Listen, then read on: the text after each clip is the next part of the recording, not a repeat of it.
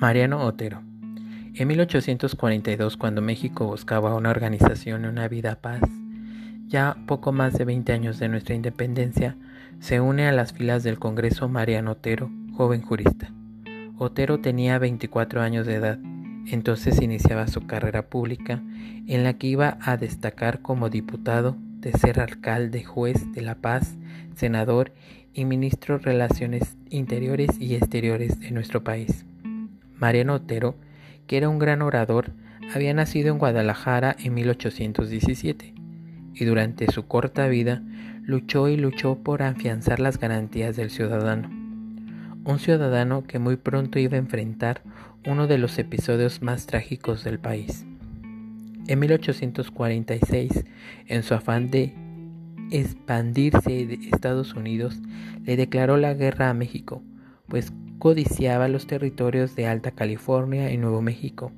Nuestro país ya había perdido Texas y estaba por perder más de la mitad de su territorio. Otero consideraba que si queríamos resistir debíamos ante todo estar organizados mediante una constitución política que fuera la base de la Unión Nacional. En su escrito Otero, de voto particular de 1847, propuso entonces su célebre una acta constitutiva de reformas que estaba considerada como la piedra clave del derecho en México. Esta acta retomaba un catálogo de garantías individuales que había planteado cinco años atrás. Estableciera lo siguiente una ley que fijaría las garantías de la libertad, seguridad e igualdad de que gozaran todos los habitantes de la República y estableciera los medios de hacerla efectiva. Además también se sentaba la base para lo que sería el juicio de amparo en el artículo 25. La guerra continuaba y Otero se opuso al Tratado de la Paz en el Congreso y opinaba que la guerra tenía que continuar hasta que lográramos negociar una paz conveniente para nuestro país. Lo único que nos impedía mantenernos en la lucha, decía, era la enorme desorganización que reinaba en nuestro país.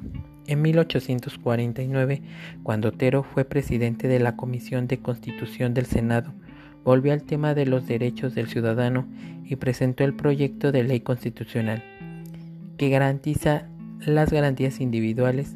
Además pensaba que estas garantías tenían que contar con un buen código y reglas concretas, por lo cual presentó 41 artículos específicos sobre las garantías individuales aunque no, logró, lo logró, que su proyecto de garantías individuales se aprobara.